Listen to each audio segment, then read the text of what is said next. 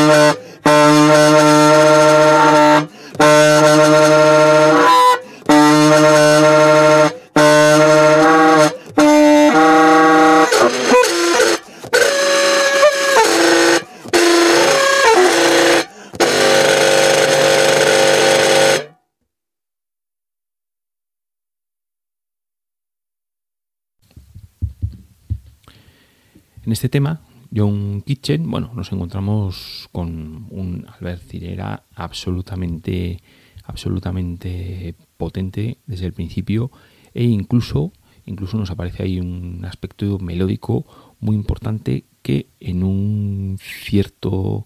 momento, tal y como pasa con algunos de los temas, pues tiene una cierta simplicidad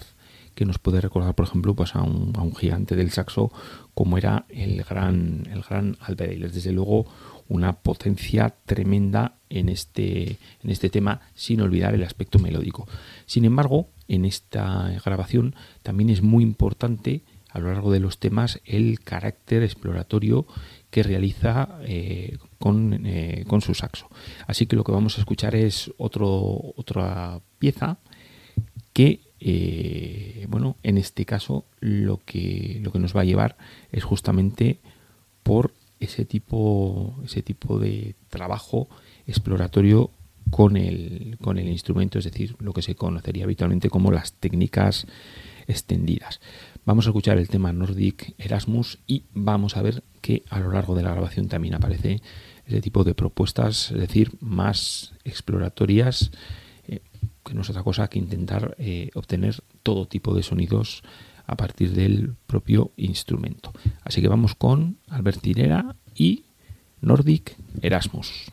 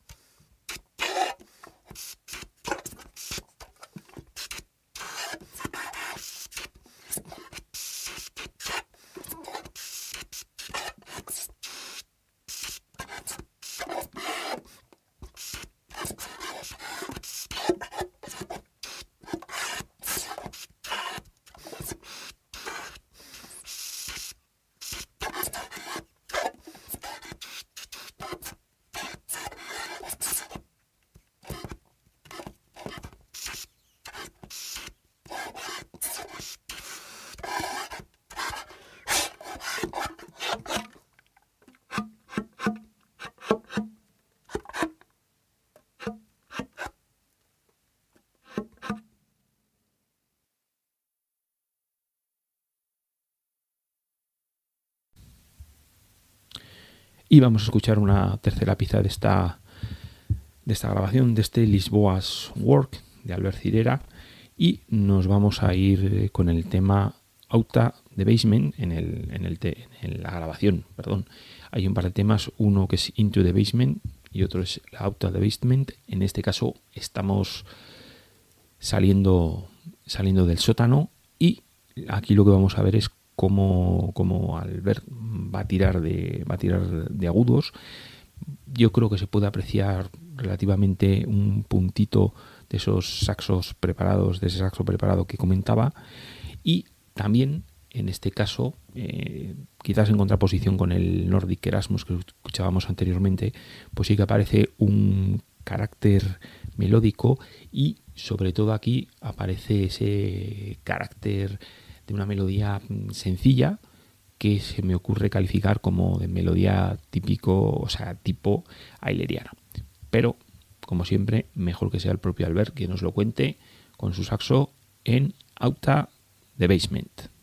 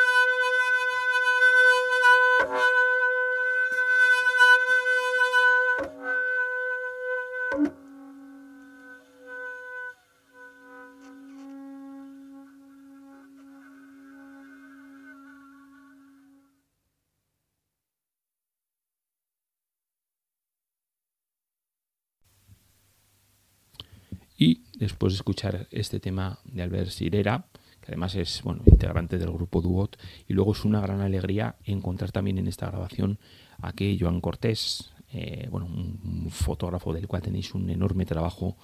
en fin, documentando todo lo que sería la escena de Barcelona, bueno, no solamente de Barcelona, del sur de Francia y también un buen número de festivales, pues es el autor, el autor de la magnífica foto que ilustra la contraportada de esta grabación. Y lo que os comentaba, tras, esta, tras este tema, este Out the Basement, vamos con la última de las grabaciones de esta Spontaneous Music Tribune Series, publicados por el sello Multiculti Project, que es el grupo, bueno, el grupo, sí, el cuarteto, formado por algunos músicos que ya han sonado en las grabaciones anteriores. Están Fernando Carrasco, Alex Reviriego, Iván González y Vasco Trilla, que han publicado el disco titulado Volga. Aquí tenemos a Fernando Carrasco con las guitarras acústica y eléctrica y luego también tenemos diferentes efectos sonoros y además objetos con los cuales bueno, saca un sonido francamente interesante de la guitarra. Luego tenemos a Alex Reviriego, que toca el contrabajo y el contrabajo preparado, y tenemos a Iván González a la trompeta y a Vasco Trilla a la percusión. Este, eh, este disco se grabó el 18 de marzo del año 2016 y lo que vamos a escuchar es uno de los cuatro temas. Aquí son composiciones bastante, bastante extensas y el tema que vamos a escuchar es el que se titula Baldai. Es precisamente el tema, el tema que abre la grabación. Aquí lo que vamos a ver es que efectivamente es un tema, una propuesta tira por terrenos de la, improvisación, eh, es un tema abierto y justo lo que os comentaba, pues dentro, del uso de, la guitarra nos vamos a encontrar que es el empleo de distintos efectos y bueno, pues ese carácter abierto de este tema tiene también un cierto carácter enigmático. Y poquito más con esta, con esta grabación con Volga de Fernando Carrasco, eh, Alex Revirio, Iván González y Vasco Trilla. Terminamos, terminamos el repaso a estas cuatro referencias que aparecen en esta serie en el Spontaneous Music Tribune Series, que bueno, pues es un, en fin, eh, da gusto, da gusto que lo que no se está haciendo en nuestro país, que es bueno fijarse en, esta escena tan interesante, en los músicos que están desarrollando todas sus músicas, pues tenga reflejo en discográficas extranjeras. Así que, bueno, pues eh, en fin, enhorabuena, enhorabuena a los músicos por haber logrado